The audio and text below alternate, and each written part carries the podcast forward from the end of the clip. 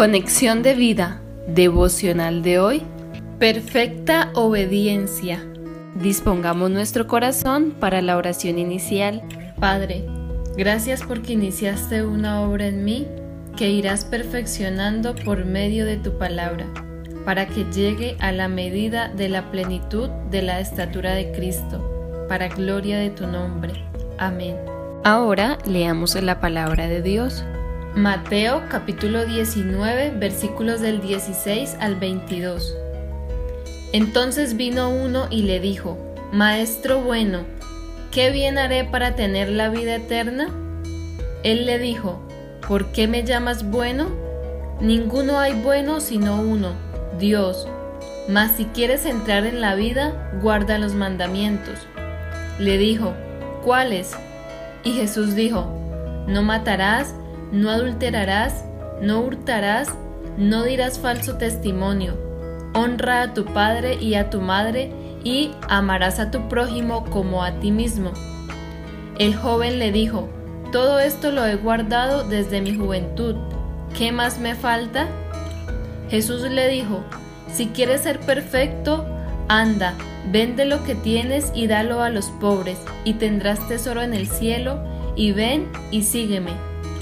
Oyendo el joven esta palabra, se fue triste porque tenía muchas posesiones. La reflexión de hoy nos dice, la perfecta obediencia a la ley concedería vida. El hombre que haga estas cosas vivirá por ellas. Romanos 10.5, parte B. Sin embargo, ningún hombre puede cumplir la ley en su totalidad o en sus demandas de integridad moral debido a la naturaleza de pecado que heredamos de Adán. Romanos 3, 10 al 12. Jesús no vino a abolir la ley, sino a cumplirla. Mateo 5, 17.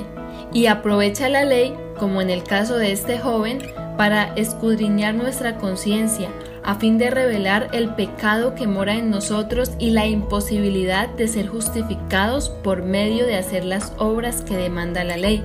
Romanos 3, 19 al 20.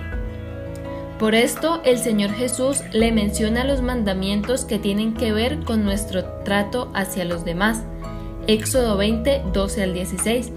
Y también le recuerda el segundo gran mandamiento del amor, Mateo 22, 39. El joven responde que los ha practicado desde su juventud. Sin embargo, cuando el Señor Jesús le pide que se despoje de todo y lo siga, se revela realmente la condición de este joven, el apego idólatra a sus posesiones, Mateo 6:24. Así que realmente no amaba más a Dios que a sus riquezas. Si no amaba a Dios, ¿cómo podía amar a los demás? Se denota su infracción al décimo y al mayor mandamiento, Éxodo 20:17 y Mateo 22:37.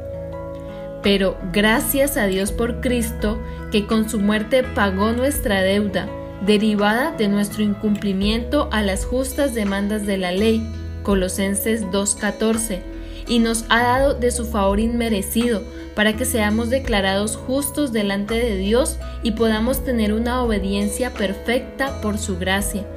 Porque el Señor inició una obra que va perfeccionando en nosotros, Filipenses 1.6, hasta que todos lleguemos a la unidad de la fe y del conocimiento pleno del Hijo de Dios, a la condición de un hombre maduro, a la medida de la estatura de la plenitud de Cristo. Efesios 4:13.